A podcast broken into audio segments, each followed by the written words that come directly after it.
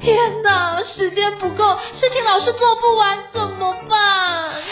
别担心，就让高校人生商学院每周陪你充充电，找到方法不抱怨。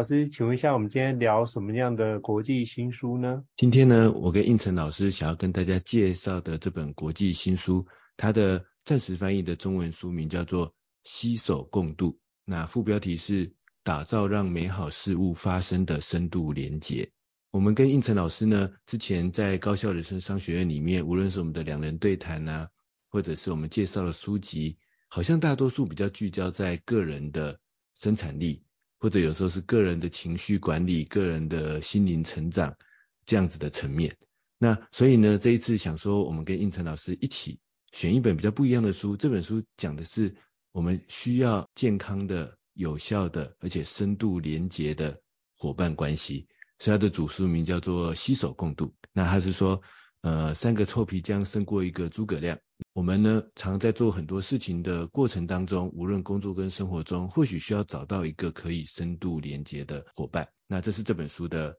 核心的主题。我们是不是请应成老师来帮我们介绍一下这本书的作者跟简单的背景？好，这本书的作者叫做秦欧尔万哦。那其实他是一个非常特别，因为他本来是一个非常个人主义的区块，可是他有一个机会呢，就访谈到世界级的一个领袖，他就很好奇到底。这个世界级领袖是怎么样成为目前这样的一个状态？他又发觉这个区块是他无法透过个人完成的，很多时候都必须跟他人来协作。他觉得如果有伙伴的话，就可以让很多的事情反而推进得更好。就像之前我们有听过一句话，叫一个人走得快，但一群人走得远。所以他发觉，如果要成就一个伟大的一个目标，那一群人。或是一个团队势在必行，所以他这本书提到，就是我们过去很多都会忽略到，呃，很多人的获取成就都觉得，那应该都是我很厉害，可是没有想到，其实都很多事情都是别人默默在帮助你去做一个帮忙，只是你不知道而已。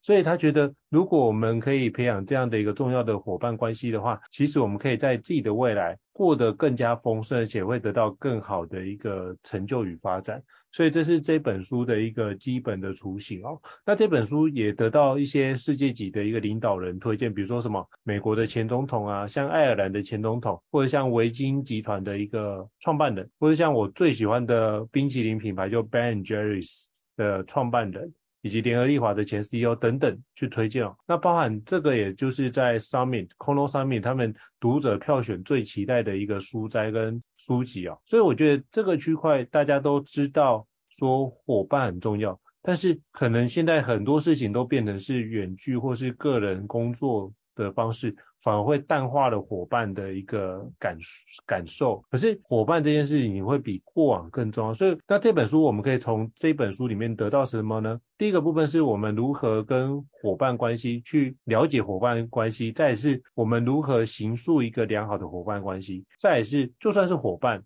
会不会有一些意见相左的时候，那我们在意见相左有冲突。怎么在这关系里面扮演的角色，以及我们如何看待冲突这件事情？如果你没有处理好冲突，可能你事情完成了，但是团队也散了。所以当这个很多时候的关系，我们如何处理好，这都考验着我们的智慧哦。所以我觉得在阅读这本书，我就觉得里面有很多啊哈的 moment，就是让我觉得哦，原来这样子思考，我们可以用这个方式来去往下推进。怎么样去做？我觉得我们等下来聊一下这件事。那不知道伊斯老师有什么样的补充？就是我们在要准备聊这本书，就是它的核心其实教我们怎么去建立一个伙伴关系，以及怎么去处理好伙伴当中一定会有冲突，甚至冲突会帮我们建立更紧密的伙伴关系。然后这本书会给我们一些方法，给我们一些启发。不过在聊这个核心主题之前呢、其实。就像英子老师刚才提到那个 aha 的 moment，我自己看这本书，我最让我印象深刻，而且让我第一时间启发的一点，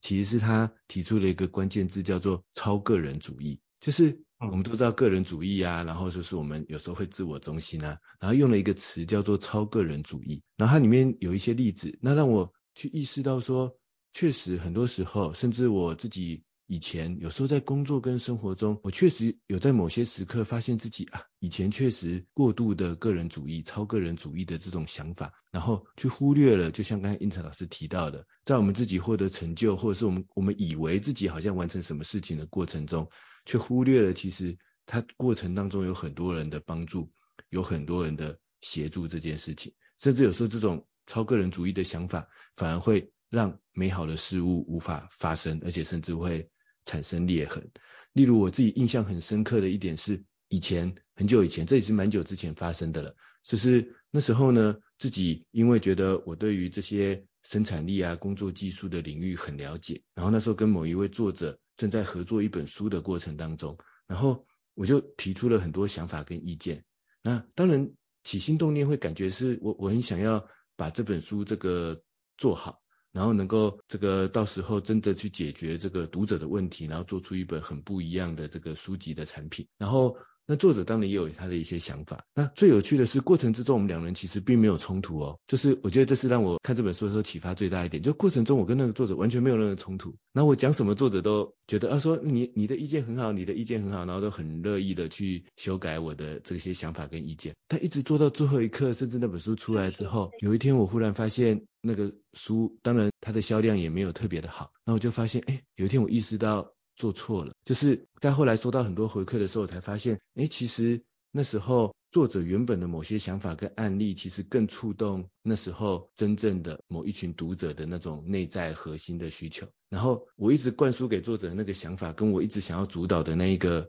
流程，虽然是那时候我的某种想法，然后我们之间完全没有冲突，这是最有趣的一点。然后我们就真的这样把它做出来了。可是最后是一个这个失败的产品。那这本书提到那个超个人主义啊，让我回想起那时候我对自己的某一个反省，跟后来我常常挂在心中的一个警觉，就是我后来发现，我第一时间应该要先尽量去倾听，在我的工作甚至是生活当中伙伴他们的想法是什么。当然有时候免不了内心第一时间会觉得这跟我的想法不一样，我好像觉得我的想法。应该比较好吧？有可能我们之前累积的某些事情的成功经验，会觉得好像是我想的比较对吧？但经过那件事情之后，我发现我应该要第一时间先这个放下这样的想法，好好听听他的意见。然后更重要的是，我应该要去确认他到底就是我是不是同意他的意见。我很我会很老实的说出来，但是我也会希望他能够很诚实的跟我说，他有没有同意我的意见。他对我的意见有没有什么不同的想法？就是我发现我们必须要能够这样子真诚以待，然后真诚的沟通。那我自己要先做到能够倾听对方，然后我觉得更重要的是，我要去意识到说对方现在是不是在配合我而已啊？因为我发现这样子做下来之后，往往反而不会产生出一个最佳的成果。有时候中间的一些冲突沟通，然后或者是讨论彼此的修正，可能会把事情做得这个更好。所以呢，这是我。对这本书，那时候在看的时候，我意识到自己多年前的某一个这个警觉，就是这种会不会有时候我们的想法其实都，我觉得个人主义这是免不了的。我们大多数人可能因为你成功做过某些事情，然后这个会忍不住觉得我的想法应该是对吧？因为我之前可能有某些成功的经验。可是，在这样的过程中，假设我们又是那种可能相对理性或者相对主导性比较强的人的时候，会不会在这样的过程中，其实事情反而会不容易走到那个有效的方向？这是我在看这本书的它的出发点的时候，我自己想到了自己的一个多年来的一种警觉的心态。那不知道应成老师有没有什么样的想法？我觉得这个是一个非常好的提醒，就是我们都会以为所有事情都会理所当然往那地方去。可是我觉得当下很多时候，你可以多做一些倾听，会有完全不一样。我举个例子，我之前就有一次跟一个那时候刚好是在学那个心理咨商的时候，就发觉诶有个个案很特别，就来聊的时候，你会发觉诶他应该是没有什么状况啊，怎么都没问题。可是他忽然提到他最近在学的一个东西，比如说学乌克丽丽，然后他就说学乌克丽丽这件事情救赎了他。我那时候听到这两个字会觉得，嗯，怎么会用救赎？一般通常大家会用，比如说学乌克丽丽改变了他，或者学乌克丽丽让他过得很开心，通常会用这些比较呃没有那么强化的字。我当然就觉得，诶，如果这个是一个一般人来讲没有问题，可是他如果是一个已经是重度忧郁症，然后已经七年的人讲这句话，我就会有不一样的想法。那我就那时候就跟我督导互看一点，那我们就好奇一件事情。当然，如果我们在这边挺，就诶，因为他状况也好转了嘛，当然就可以让他去出院。可是我们当下就没有这样认为这么理所当然，只是为了结案就直接结案。我们就好奇的去请教他说，诶，你刚刚用的一个叫救赎的字，诶，是不是可以，或是要拯救这个字，可不可以跟我们分享一下，到底？是什么样的一个情况，让你觉得乌克丽丽这件事情让你产生了不一样的改变？我们就是可以听你跟我们分享吗？就他就分享了，就是他觉得这件事情或忧郁症让他之前跟他的先生离婚，他会觉得这个区块让他很痛苦，所以他也没有把小孩照顾好，所以他觉得如果能够透过学乌克丽丽再一次的话。他也可以让孩子透过乌克丽丽去得到不一样的一个转变，他觉得他救赎了他，所以他觉得如果能够再重温跟孩子一起这样的时光，他就觉得这样应该是一件很开心的事情。可是那个孩子的时间已经过去了，所以他常会陷入过去那个悔恨的当下，然后又会透过乌克丽把他拉回来。可是他觉得有时候他也是会忍不住又陷入了过去那种悲伤的情绪里面，所以他就觉得，哎，我们这样跟他做个对话，反而让他意识到这一点，然后我们就从那一件事情往下去陪伴他做一些对话跟聊天，然后再就做往后再去做一些思考，然后不去压抑那样的情绪，但是我们也可以思考，哎，如果你对过去悔恨，但是过去也无法改变，那怎么办？我们可以从当下来做一些不一样的可能性，或者是我们可以做些什么，比如说跟孩子做些什么，让这件事情可以有一些呃不一样的结果。比如说，可不可以邀请孩子一起去学，拉近彼此的距离，或是孩子孩子在意的是什么，我们是不是可以用这个方式跟孩子发展出一个新的伙伴关系？那后来，因为他的孩子那时候非常喜欢玩那个，之前不有一段时间是有那个宝可梦。就是手机就是这样跑，他就直接拿那个去跟孩子一起玩，那也玩到非常好的等级啊。就后来听伙伴跟我分享，我就觉得那这件事情也是一个很好的开始，开始从原来的一些关系，你可以透过这个方式的一个对话，也让这样子更加的往后面走，而不是我认为原来我认为理所当然的事情就应该这样子做，而是我们就在当下每一个时候保持着就是觉察的状态，让我们自己可以在。原来觉得理所当然的事情之下，都会有一个新的发现。那如果你认为一切事情都理所当然，你会就会变成是一个标准化 SOP，而且没有得商量的 SOP。你可能是很高效的完成这件事情，但是完成之后那份感动可能并没有存在，因为你只是行以如仪把这个事情给做完。可是这件事情对你来说有没有真正的实质的帮助？不知道。可是。你是把这件事情完整，可是这样的感动会不会只是你只是想把它操作完毕，但是并没有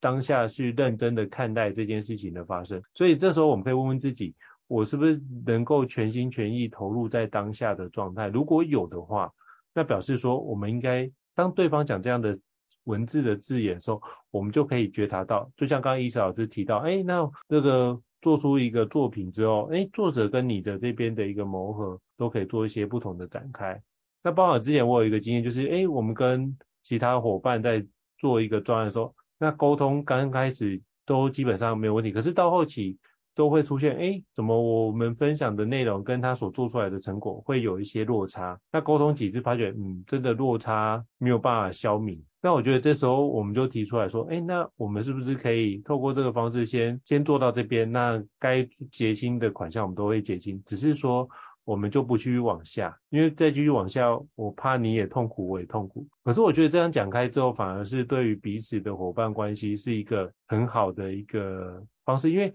我们知道彼此不要再折磨彼此。而是我们可以讲开，那这个东西如果是我们可以去协调的，那就去协调。如果无法协调，我觉得这样也是一个很好的一个结束或者一个句点。那起码彼此安好，不会去耽误到别人后面宝贵的时间。我觉得这也是对于他人的一个很重要的尊重，或者是很重要的一个以他人为中心来思考的一个重点。所以这是我刚刚从伊斯老师的内容有 echo 到的一个重点，就是我们如何让自己在当下，而且是能够成为一个为对方着想的好伙伴。我觉得我们可以先从自己做起。当我们从自己做起之后，我们多练习几次，在看待伙伴关系的时候，就会有更不一样的感受。那不知道伊斯老师有什么样的补充或者是建议呢？我从胤丞老师刚才的分享，跟我这样回想我自己刚才第一段，我看这本书的时候，第一时间想到那个案例啊，我其实有一个不一样的这个启发，就是在我跟胤丞老师刚才分享这几个例子里面，我觉得他们有个共通的特色，就是我们应该尝试都知道，我们要完成一件事情是需要大家的合作，这应该大家都有这样子的一个共识，只是说在这样的过程中，所谓的团队合作，所谓的共识。它可能不是建立在像应成老师刚才提到的，可能不是建立在所谓的 SOP，然后可能也不是像我一开始分享的那个例子，就是我们彼此尊重、彼此行礼如仪，然后可能也不是建立在我们真的非得有一个什么一开始设定好的，然后大家全力冲刺的那一个共同的目标上面，可能不是，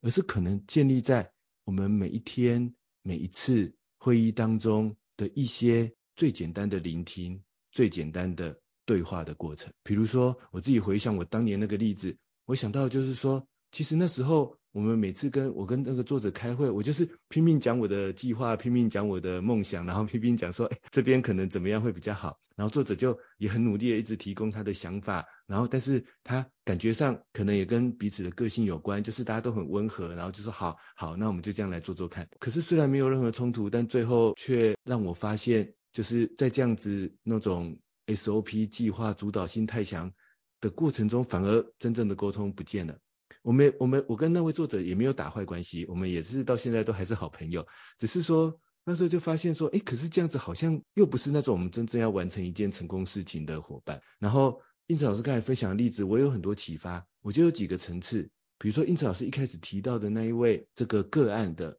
辅导的例子。我觉得呢，很关键的一点就是说，胤丞老师跟他的这个辅导老师，他们从一个对话当中去发现一些蛛丝马迹，然后去做了一些进一步的追问，去把一些，去把一个原本可能不知不觉被缓缓带过的事情，把它重新揭开来，但因此可能有一些更好的发展。然后刚才那位个案跟他的这个孩子之间，他们也不是做了什么很完美的计划去重建所谓的什么信任关系或者亲子关系。只不过就是他们因为透过一个当年的这个，哎，其实现在还是很多朋友在玩，就是宝可梦的手机的那种抓宝可梦的游戏，就很简单。那这个游戏我觉得它里面的特色是什么？就是说，或许在这样的过程中，他们亲子之间每天都有一个对话的机会，因为他们有个共同的话题了嘛，他们就可以聊一聊上面发生了什么事情。那不是说我我设定一个很厉害的 SOP 或很厉害的目标，说好，我现在要每天跟小孩子聊人生大道理。或者说每天要认真问小孩子这个上学发生什么事，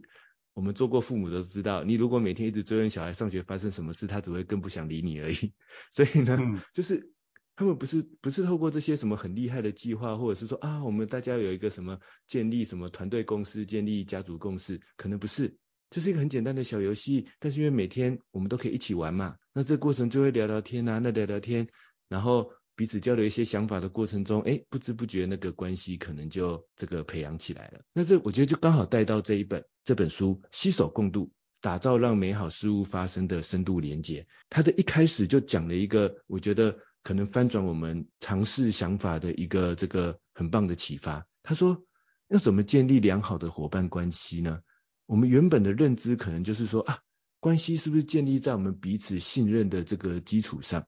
当然，我觉得信任可能是重要的，但会不会信任到后来变成我刚才一开始提到的跟那个作者的例子那样的信任呢？就是说我我信任你，你信任我，所以你讲什么都觉得可以去做，你我说什么你也觉得可以去做。可在这样的过程中，我们反而忘记了一些这个批判的思考，甚至刻意的把自己的一些冲突的想法把它压抑下来了，因为我们只有信任嘛。那这样子真的会建立一个好的伙伴关系吗？然后。他说：“我们原本对于所谓建立良好的伙伴关系的想法，可能是建立在彼此尊重上。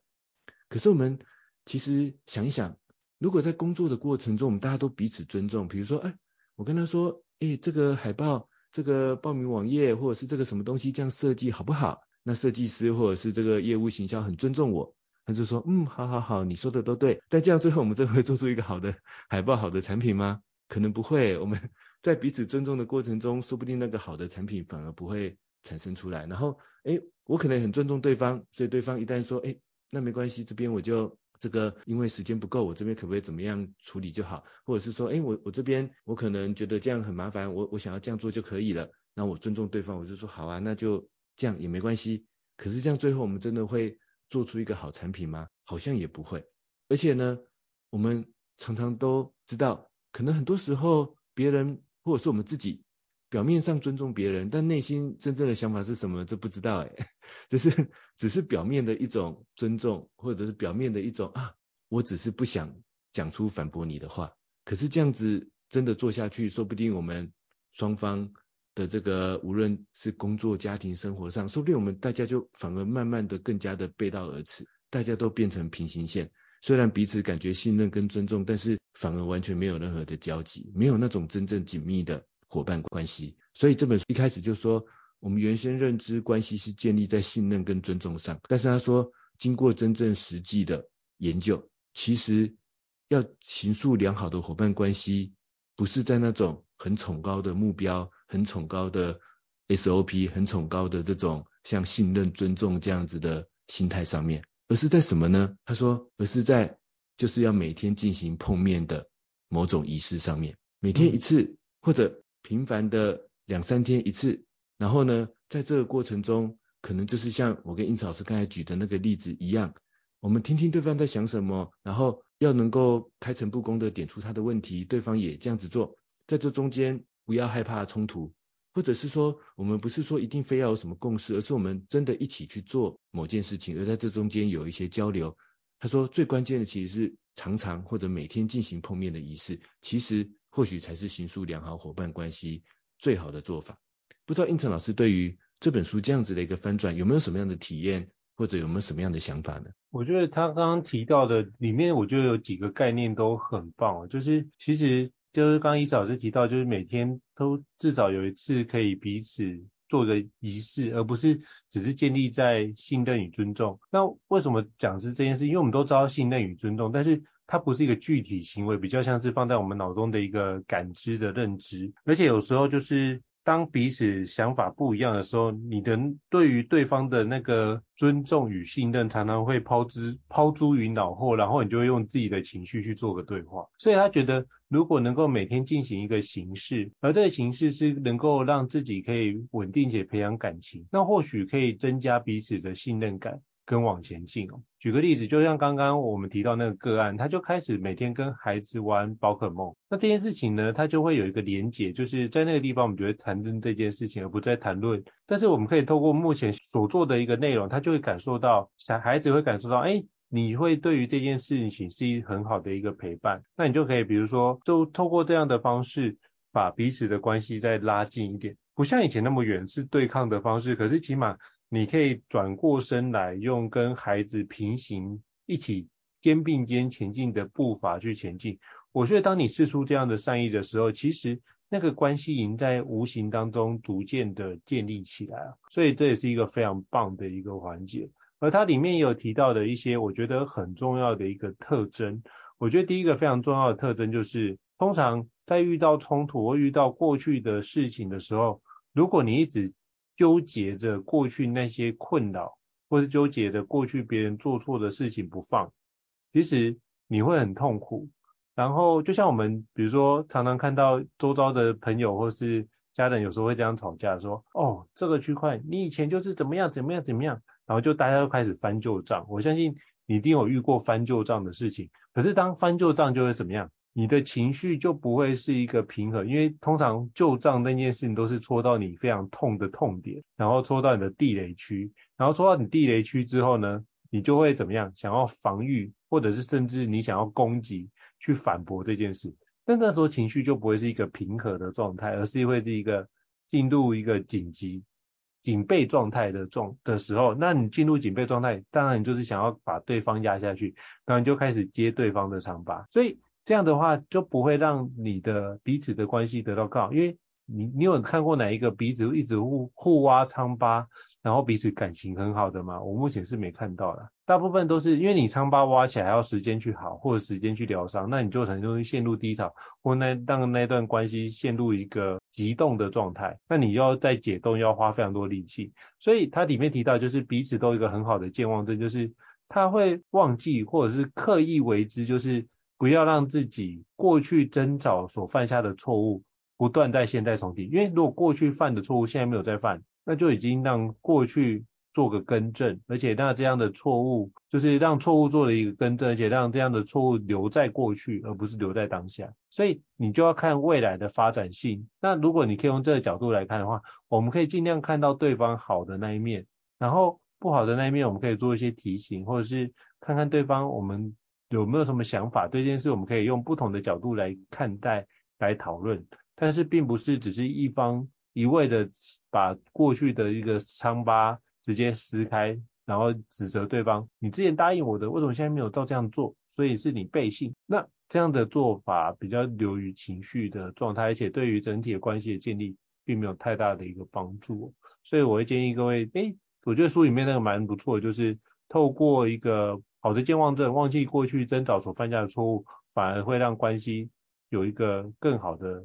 方向去前进啊。那不知道伊嫂有什么样的想法？对于他书中提到，就是他们有最棒健忘症这件事情呢？我觉得他接下来讲的一些就是建立伙伴关系的，尤其在冲突关系中建立良好伙伴关系的一些技巧里面啊，有两点我最有同感，而且也很有启发。嗯、一个就是应成老师刚才也有提到的仪式性，仪式性这件事情蛮重要的。就是说，既然我们不是要透过那种心态上的信任跟尊重来建立伙伴关系，而是要透过每天的沟通进行，那这时候就要去设计一些我们每天在工作或生活中有什么样的那种具体的仪式步骤，像刚才提到的亲子的宝可梦一个小小的游戏这样的仪式，怎么样去把它建立起来？那这是去建立一个伙伴关系的好方法。甚至有时候我觉得一个好的仪式，说不定也有助于忘记那些冲突，就是啊。前一天有很大的冲突了，但是我们每天有一个沟通的小仪式，那这个小仪式说不定就会帮助我们去忘掉那个冲突。然后我对于这本书的第二个启发就是说，冲突除了要用那个有最棒的健忘症来 忘掉那些我们在冲突当中所犯下的错误之外，我觉得不要害怕冲突也是这本书一个很重要的提醒。所以我想从这两点来分享一些我自己体验到的一些例子。比如说，我觉得第一个仪式，我觉得他这个仪式的提醒真的蛮重要的。就是无论是我们想要建立一个良好的沟通，或者是我们希望能够有一个健康的冲突方式，甚至能够化解，因为我们要彼此都希望更好，那就可能一定会有一些争吵，一定会有一些意见不同的地方。那这过程中，我觉得单纯的健忘其实也是蛮难的。比如说啊，我我我对他犯了错，我希望他能够忘记。诶，这个想想也蛮怪的，就是说，是我对他犯了错，我就希望他能够忘记。那那他对他如果他犯了错的时候，我我能忘记吗？啊，这这有点奇怪。但我觉得仪式说不定是帮助忘记的一个催化剂。因为比如说像刚才那个那个亲子之间的那个案例，假设他们说不定前几天因为学校的功课有了一些吵架，但因为他们第二天就要再玩一次宝可梦的那个游戏了嘛，那这这仪式里面会不会他们的那些心结就在这样子的每天有去固定的仪式里面就化解了呢？我觉得是有机会的，因为我自己在工作生活中都有这样的体悟。我先聊聊生活上的。比如说，我之前也有在这个之前的不同单元里面有提到，我跟我的小孩之间有一个每天的简单的小仪式。一开始是起起源于有一阵子我非常忙碌，然后没有办法有很多时间的时候，我就设计一个每天的小小行动，那个时间一定要做一件特别的事情陪小孩，就是每天要说一个故事给小孩听，在早上要小孩要上学出门之前，他已经实践了两三年了，现在都变成我们每天早上固定的这个。一个小仪式，然后而且我们会因此去买很多套一套一套的书，这样去买，因为前一套看完了，那下一套要来每天晨间故事要讲什么呢？然后就一套一套的这样讲下去。然后，但我觉得最有趣的是什么？就是说在这个过程中啊，我刚才也有提到，我们要问小孩学校发生什么事，或者是 他最近的一些心情啊、朋友关系啊。老实说，他一定会觉得这个父母好烦哦，每天问我一些有的没有的事情。可是我觉得在那个说故事的小游戏里面呢、啊，我没有刻意问他。但比如说有时候讲一些讲到一些历史故事，或者是有时候讲到一些有趣的故事的时候，诶，他自己有时候就不知不觉就透露了一些哦，诶，他他说他最近跟某个朋友好像有发生一个什么类似这样的事情，然后或者说他最近在学校里面老师好像讲了一个什么东西，好，那无论如何，我这时候就可以顺藤摸瓜的就开始问下去，就说，诶，那那那时候是怎么样呢？是怎么发生了什么事情？诶，在这样的过程中，其实我觉得我们不知不觉，就是我一开始并不是说啊，我每天要有亲子沟通时间，或者是然后每天需要跟他去交流学校发生的事情，不是这种。很 SOP 或者是那种很很崇高的计划，就是一个很简单的小仪式，就是我每天要跟他讲故事，只是这这个就这个仪式就开启了我们之间的沟通，开启了我们之间的交流。那聊什么都可以，但是因为你一旦聊了，就不知不觉就会有一些不一样的东西跑出来。那甚至这时候有时候，比如说前一天可能我们彼此之间有一些冲突，那到了第二天又到了那个说故事的时间的时候。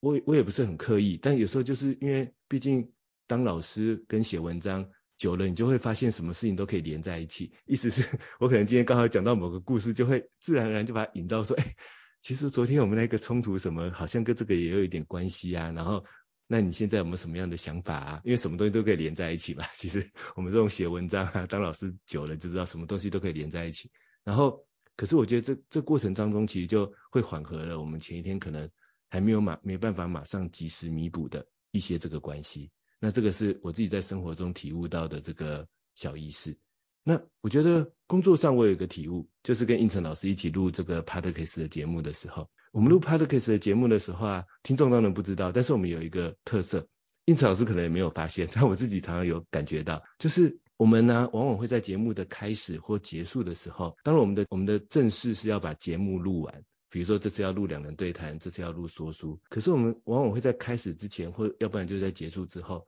会多聊十到二十分钟。然后有时候就是聊聊我们最近发生了什么事情啊，然后当然有时候也会聊聊对这个节目有什么进一步的想法啊，但也蛮常聊我们两个各自工作上或生活中遇到的这个一些彼此的小问题，然后彼此的互相交流一下。可是我觉得感觉上正是因为。在这样的过程当中，我们并没有行礼如仪的，就说啊，我们现在是在做一个专案，所以每次我们一上工要开始录，就啪啪啪就开始把 这个节目录。我们没有。我们常，我们就是一定会在开头结尾，就是天南地北就聊一些有的没有的东西。像我们刚才一开始其实就聊了我们最近带小孩去看的电影，就是，当然听众可能没有听到，但是我们在节目开始之前就先聊了这个事情。可我觉得在这个过程中，其实就是一个仪式，帮助我们在这样的合作过程当中，虽然我们彼此时间都很忙，但是我们都了解彼此自己呃目前的状态，然后可以彼此做一些 cover，然后做一个更好的合作。让这个专案可以长长远远的走下去。那我们也没有刻意要去做这件事情，就没有说刻意说啊，我们要来一个伙伴关系，所以我们要干嘛干嘛干嘛，也没有。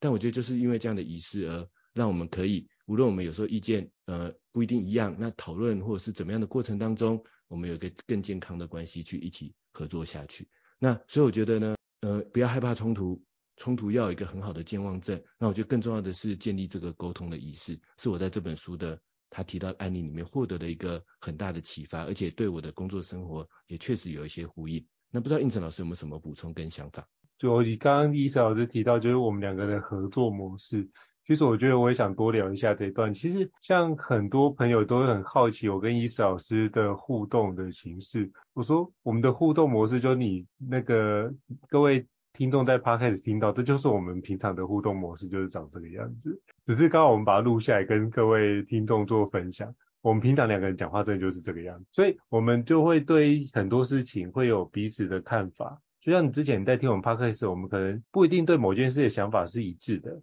可是那并不不会危害到我们彼此之间的关系。我们就知道说，其实，在对于一个真理的辩证。都常常是在来回的正方反方这样不断的震荡之下，会产生更更好的想法就会出现。比如说之前有一集，哎，我们就会讨论到底焦虑症怎么来，后来找到焦虑症，或是找到焦虑这件事情，其实跟你完成的事情多寡成反比，就像一个跷跷板一样，你很多事情都没有完成，是不是焦虑感就越来越重？那如果你很多事情都完成的话，其实焦虑感就不会出现。那也是透过我们两个人的对话。就去思考看看，去没有框架的限制去看待这件事情，那我们两个也完全不担心说我们的意见相左，因为现在这很好，我们本来就不是一个独立的个体，意见相左本来就是一件非常正常的事情，所以我们不会把它当做意见相左是一种冲突，我们只是把它当做是哦，我们各自表述不一样的想法。那接下来我们思考的点是，我们如何把彼此不一样的想法，能不能先找到那个共同点去找出来之后，然后如何找到更大的概念，把彼此不一样的点，再把它做一个整合，或者是做一个融合的角度。我觉得我们比较像是用这个角度在做对话，所以我们并不是要彼此竞争说，哦，这一集你讲的比较好，这一集我讲的比较好，我要凸显个人，没有没有，就是如果今天这一集伊子老师比较有 feel，就伊子老师多讲一点，我觉得也很好啊。那如果这一集我比较有 feel，那我就会多讲一点。那我觉得我们两个人都不会有谁做主角这样的角度，就是这个节目本来就是我们两个一起去成就，那这件事情得到的呃成果也是我们两个一起共享，所以我们不会去。争说到底谁是主谁是副，我觉得这件事情就是彼此讨论好一个分工的方式就去完成。我觉得大家彼此有这样的一个意识的时候，就不会只是为了只是要去做这个专案，但是这做这个专案中间会让彼此的感情变差。我觉得这个部分倒没有这样的一个想法。那其实我那时候在看这本书的时候，其实我发觉有一件事情我们两个也做得很好，可以让彼此之间的关系可以继续。有更深厚的推进，我觉得有一，它里面提到的概念，我觉得很棒，叫做深度聆听，而且重视承诺。就是我们彼此对话的时候，我们常常就会把对话对方讲的内容，比如说我们就会打在笔记里面，那我们就会确实确保我们真的有听到对方所讲，而且当下我们也可以同整跟回馈给对方，然后把那个重点给梳理清楚。因为有时候我们可能各自分享的比较长，那我们就可以透过一个重点的梳理，把刚刚。比如说伊子老师的话，或是我的话，我们做一个整理，然后再往下展开，这也有助于听众在整理这段的内容是比较容易吸收的。然后在第二个部分是重视承诺，就是当我们提到哪些地方要做调整、要改变，我们是真的就是立即或者尽可能的赶快做调整，那就让下次不要再出现什么样的一个情况。那我觉得，当我们如果能够把重视承诺这件事情放在心里，而且确实有行动，那彼此对方都可以及时看到，那我们就觉得，哎，对方有在思考这件事，那以及有在行动，那我们就会很清楚知道，呃，比如说伊子老师或我，我们就彼此都很信任，知道对方是一个愿意调整，然后而且知道我们不知道这个好不好，没关系，我们就尝试看看，而且愿意尝试去透过。尝试去得到，不管是好的成果、坏的成果，对我们来说都是学习。我觉得当彼此都有这样的一个角度在看待，对于很多事情的推进，我们就会往下推进去做展开。然后这样的话，我们就不会觉得说，那我做这件事情会不会造成对方的不开心啊？或者做这件事情让觉得心对方心里受委屈，我们都没有这样的想法。所以我觉得反而更容易把事情好好的摊开来讲。而且我们不会担心说，我们说这件事情我们做不到，那做不到没关系，我们可以讨论，就不会只是现在说表面上硬的说，好好好，我这我会做，但是都没有做。我觉得那件事情反而是我们对话上就是直接，但是温和，我们就是以事情为导向在做处理。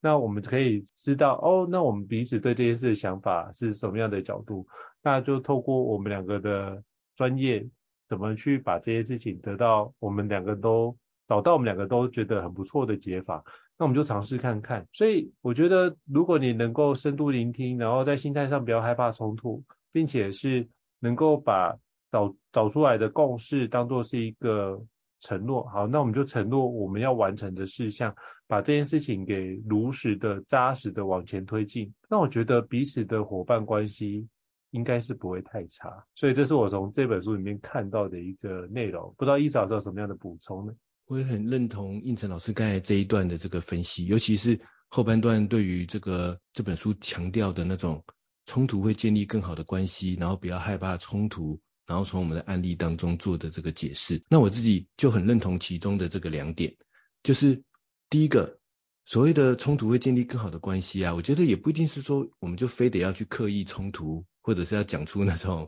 很激烈的话，我觉得可能不是这个意思，而是像胤丞老师刚才分享里面其实就有两个重点。我觉得第一个重点就是说，我们要先理解对方在讲什么，然后于是我们在这里面看到对方的这个他的重点或者他的优点，但也看到一些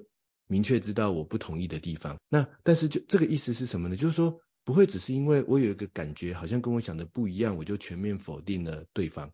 那如果是在这样的心态下的冲突，我觉得它可能不是真的一个健康的冲突，或者这样的冲突很难被健忘症忘掉，因为 我们可能会不小心讲出很多人身攻击或者是全盘否定这样子的话。但是我们先有像胤丞老刚才说的深度的聆听，然后这时候我们听到了对方的那些优点、好的重点，我认同的地方，但我也听到了一些，或者说衍生的一些，我觉得我想要这个提出不一样的看法的地方。然后呢，但是因为我们听清楚了，所以我们可以知道对方的重点是什么，甚至先传达我认同你哪些重点，然后再提出一些我们不一样的想法。那这样过程中的这种这种冲突跟沟通，我觉得它会是更正向。更有更有益的。然后呢，第二个不要害怕冲突，就是其实就刚才讲的第二个，就是说我们就可以开诚布公的把自己觉得不一样的想法，其实就可以直接的讲出来。有时候这样反而更好，闷在心里，然后之后才来反悔或什么，那可能是反而会让对方心里更加的这个过不去。那不如我们就用温和正向的方式，就把我们当下不一样的想法跟我的困难明白的讲出来。那我觉得这样的冲突呢，它。反而会在这个伙伴关系中建立更好的这个关系。就像我自己也很呼应应成老师刚才讲的，我们在录节目过程中，那我自己呢，其实都会打开一个这个笔记。那我现在还是用 Evernote，Evernote 里面有个绘图笔记的功能，所以我常常就会应成老师一边讲的时候，我在上面就一边写重点。就是应成老师刚才讲的哪几哪几个重点，像刚才我说有两个重点嘛，我就是在一听一边听的时候，就一边把我等一下呼应应成老师哪两个重点写下来。但我后面就画一条延伸线，就是说，那我等一下要讲什么反驳的话，或者说等一下这个觉得有不一样想法的地方是什么，或者有时候其实我跟印草师的观念很多地方是呼应的啦，所以真正要反驳也没什么需要反驳的，只是说我可能会想到一些不一样的案例，我就说啊，那我等一下我来补充这个案例，我就一边想一边去做这样的笔记。所以如果你大家听众听我们的节目，可能也会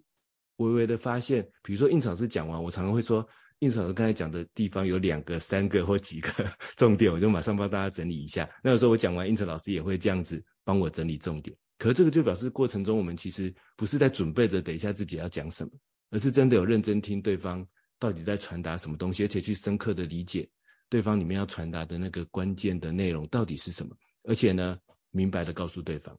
我觉得这样的过程中呢，就是当然我们也是为了让节目听众更听得懂。可是这样过程中的沟通，我觉得也是更正向的，并且真的在建立一种我们彼此之间的这种共识上面。而且我觉得这种方法应用在我们平常的工作流程，甚至生活流程当中也是很重要的。比如说，像前一阵子我跟老婆在讨论一个这个话题，我觉得那时候呢，一开始我们彼此都在发表意见，我就忽然意识到说，哎，好像有一点点要进入冲突的感觉。可是当然我们也不能害怕冲突，对不对？可是。当下我就决定，我要先做一个动作，就是我先认真听完我太太想要表达的意思是什么，就是先把它认真听完，然后就跟我，诶，我现在一讲，我老婆如果听到这一集可能会生气啊，就是 就像我在听尹老师分享的时候一样，我就在心里整理我的重点，就是说啊，哦，原来他现在想要表达的这个重点，他的想法是这样子啊。然后我听完之后，我就跟他说，哎，所以你刚才讲的这个几个重点是不是这个这个原因？好，他说其实前面三个我都我都没有意见，但是最后一个我我其实有一点点不一样的想法，然后我就跟他分享我那个不一样的想法。但是我是先传达说，我有听到你刚才讲的几个重点，我先跟你确认是不是这样的想法。然后但其中有个地方有点不太一样，我想提出一些我的这个意见。那我觉得，哎，这样一瞬间就变成我一开始我们两个人都彼此正在发表意见的过程。马上就进行了一个转换，但是我觉得这个过程也不是说不想要有冲突，或者是说啊想法不同，那算了不理他，我就自己去做自己的，也不是这样，而是我很希望能够开诚布公的在工作生活中跟最重要的伙伴彼此沟通，所以采用一个这个这样子的这个方法去来这个建立更有效的沟通的这个流程。这是我从应成老师刚才的分享里面呢想到的一些这个延伸的整理。延伸的这个案例，不知道应成老师有没有什么想要补充的地方？我觉得大家可以尝试看看，就是如何运用这几个特征在自己的日常生活中实实现看看。我觉得可以从先从深度聆听开始，就是当对方讲什么内容，没关系，我们先不要打断对方，让对方能够先多多的畅所欲言，先把这件事情给讲清楚。然后他觉得他的意思都表达，那时候我们就可以做个确认，说，所以你刚刚讲这些内容是这些意思吗？那我做了整理，那不知道是不是跟你所讲的是一个。正确的理解，当你讲这些事情的时候，对方就会知道，哎，如果你有正确理解，对方也就知道你有在听他讲话，这件事的感受就是瞬间感觉被接到。那如果这件事情他说，哦，OK，那你有理解，那你接下来就是，哦，如果正确理解之后，那我们怎么样？如果这件事情是彼此，比如说我造成的困扰，我能不能看哪个地方？彼此之间有一些善意的调整，那我们可以看怎么样一起来讨论，看看怎么样把这件事情给解决掉。所以代表你也有意愿是想要去把这件事情来做完成的。那这个区块完成之后，你是不是可以有一些不同的想法出现？还是说你只是一种假问？我觉得会让关系破裂，或是让关系退化，觉得紧绷，很多时候是什么？你对于一件事情，你去听对方，但是你只是假装询问对方，但是那对句子里面有引导的角色，比如说，呃，我相信你觉得这件事情应该这样做比较好吧，就是一个超级引导的方式，就听完对方的话，只是要透过对方的话去认同我自己的观点，那这样的话就对方就知道你只是为了套他的话，而不是真正想要做深度倾听，那这样子的话，他就当然就不会想要听你讲话。然后你的关系就不会更加靠近，所以我觉得如果你要从听开始的话，是先以对方的角度来做个思考，然后真的聆听对方。你是你先问自己啊，你是真的想要听对方讲话，还是想要把对方给驳倒，甚至把对方压在地上？我觉得这个自己的心态会决定你要怎么去回话这件事的方式。那如果你觉得好，那我们是不是能够一起来完成这样的一个？任务比如说像伊瑟老师刚刚提到，就是比如说跟大嫂之间的互动，那我们就可以用这个角度，我们是一个不一个团队，要彼此之间一起去完成我们人生或是生命中很重要的一些课题。那我们是一起前进，就是我们并不想把任何一方给落掉。那这件事情彼此的关系才是我们最重要的一个核心。那讨论的事情都是其次，所以当彼此都能够。确认我们讨论这些事情不会伤害到我们的关系，我们的目的是为了让我们的关系更好的品质、更好的质量可以前进的话，那我觉得有这样的认知前提也是一个重要。所以在有这样的认知前提之下，做一个深度聆听的方式，然后进而展开的对话，我觉得都会是关那个伙伴关系逐渐升温的一个非常重要的一个课题哦。所以想要在这边做一个简单的补充。我也想要再补充一个小小的这个关键点，就是这本书有提到的，刚才胤丞老师的前一段也有提到，就是不要害怕冲突的这种想法，就是说我们要能够勇敢的或者是主动的把自己心中真正的想法去跟对方讲，这样子我们才能够有办法去建立一个更健康、更有效的这个伙伴关系。这个意思是什么呢？我我想到的是这样子的。就是说，很多时候，当然我们是把那种冲突的想法埋在心里，但是最后就是他讲这样子，然后我心里做自己想做的，那这样子未来的冲突会更大，这是一种。然后另外一种是我们感觉好像是不害怕冲突，然后去跟对方去做一些争论，但是我们讲出来的话其实不是自己心中真正所讲的，这是什么意思呢？我想到了一个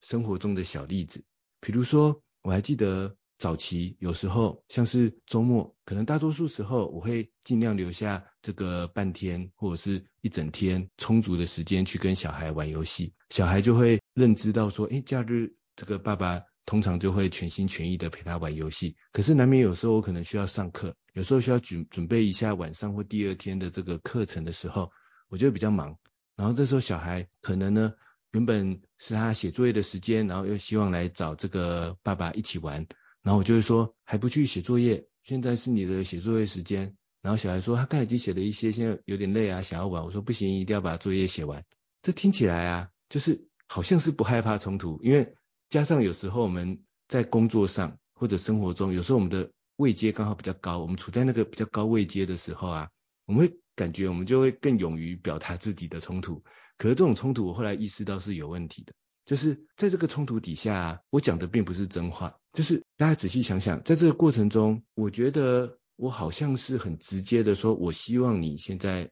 赶快先去把功课做完。我我们以为我们好像是这个直接的把自己觉得对的事情把它讲出来。可是如果换到其他，假设我明天不需要准备课程，我今天比较轻松的例子的时候，我很有可能那个当下我会觉得，嗯，那休息一下也不错啊。那我先陪你来下个围棋，或者玩个桌游，然后等一下你再回去做功课。那后来我就想，诶，为什么会这样呢？于是我就反省自己，我就发现当下我那个心态，我其实是因为什么？我自己很忙，我自己很忙，我有些很忙的事情，所以我心里存在着某种焦虑。于是当我的小孩来问我这个事情的时候呢，我很想要说，现在可不可以让爸爸安静一下，专心的把爸爸手边的某个工作做完，然后，但是我把它转换成，哎，你赶快去把你自己的事情做完。这个就是我觉得啊，我们常常在伙伴关系，或者是不管是你跟工作跟家人沟通的过程中，我们常常讲的不是自己心中真正的需求，可是这时候对方接收的就不是我们正确的语言，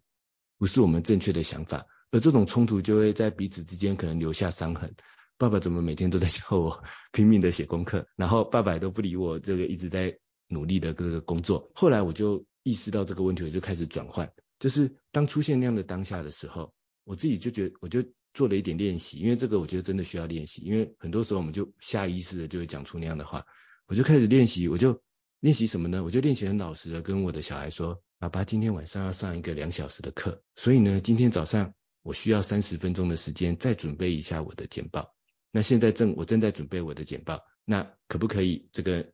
如果你想休息也没关系，你就找一件事情自己休息。但三十分钟之后，爸爸完成就会去陪你。就是老实跟他讲，我现在当下的需求是什么？或老实跟他说，哎，爸爸最近真的在改一本书，爸爸最近真的有一件很重要的课程要准备，最近真的比较焦虑，最近真的比较忙。我真的会这样直接讲我的心情，跟我的小孩去分享，就说我最近真的有一个什么样的事情，所以我今天呢。但也不会完全不陪你玩。我们比如说早上可以去打两个小时的篮球，然后下午可以做些什么事情。但是呢，中间我们需要爸爸这两个小时需要先专心来工作一下。当然一开始小孩一定也会觉得说，啊，不行不行不行，我要我要继续跟爸爸玩。可是我觉得这样的沟通，他会进入一个健康的、越来越健康的这个结果，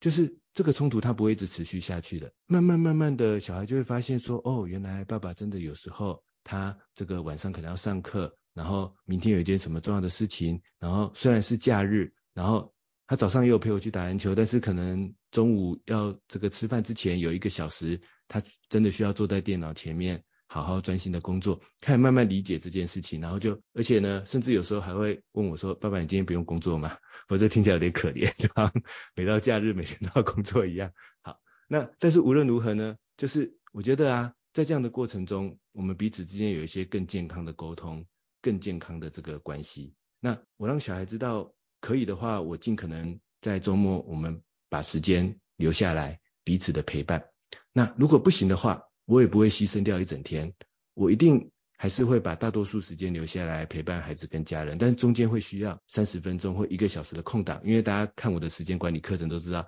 我很会善用零碎时间，我很会切割 那个任务的阶段，所以我我可以一小段三十分钟就好，一小段一个小时就好，但是呢，那个那个阶段我需要专心做某件事情，然后后来我们就彼此的慢慢可以有这样的一个默契，然后他也不会觉得爸爸是这个不喜欢他，或者只是逼他做功课。他可以理解我的需求是什么，那当然我也我也理解他的需求是什么。那我觉得在这样的过程中，我们会虽然有冲突，但是是更好的伙伴关系。这是我从这本书的这个不要害怕冲突，然后要能够这个彼此主动的接受争论这一点上想到的一个案例跟一个这个补充。不知道胤丞老师有没有什么样的想法跟有什么样的结论呢？我觉得刚刚伊嫂老师讲的那个我也很认同，包含我跟孩子对话也会用这种角度去沟通，所以这样子这本书的伙伴关系不只用在工作上，其实包含在家庭上，或者只要你能够跟对方对话上，我觉得都是一个非常棒的一个开始啊，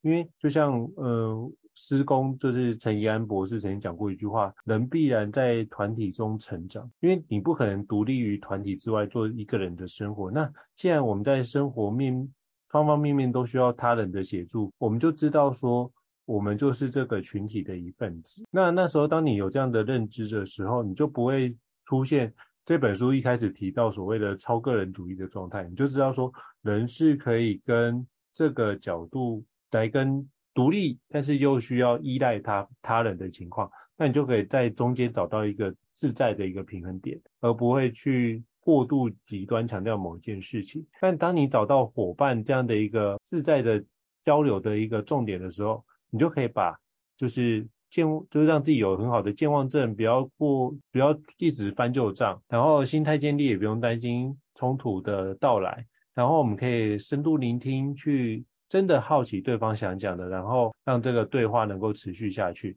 并且当讨论出共识的时候，彼此展开行动，让这样的承诺可以逐渐的完成，然后透过这个小的累积的成果，让彼此的伙伴关系更加紧密啊。这样的话就可以有更多的一个连结，让对方跟你的连结会更加的强韧。所以这是我从这本书在帮各位做个简单的整理哦。那非常感谢伊森老师的精彩的交流，我觉得这本书也对我们来说都有很好的启发。那如果各位听众觉得，高效人生商学院不错的话，也欢迎在 Apple Podcast 平台上面给我们五星按赞哦。你的支持对我们来说也是一个很大的鼓励。那如果你还想要了解哪些国际新书的话，也欢迎留言让我们知道，我们陆续安排时间来跟各位伙伴分享好的国际新书哦。好，再次感谢伊慈老师，那我们下次见喽，拜拜。大家下次再见，拜拜。高效人生商学院，掌握人生选择权。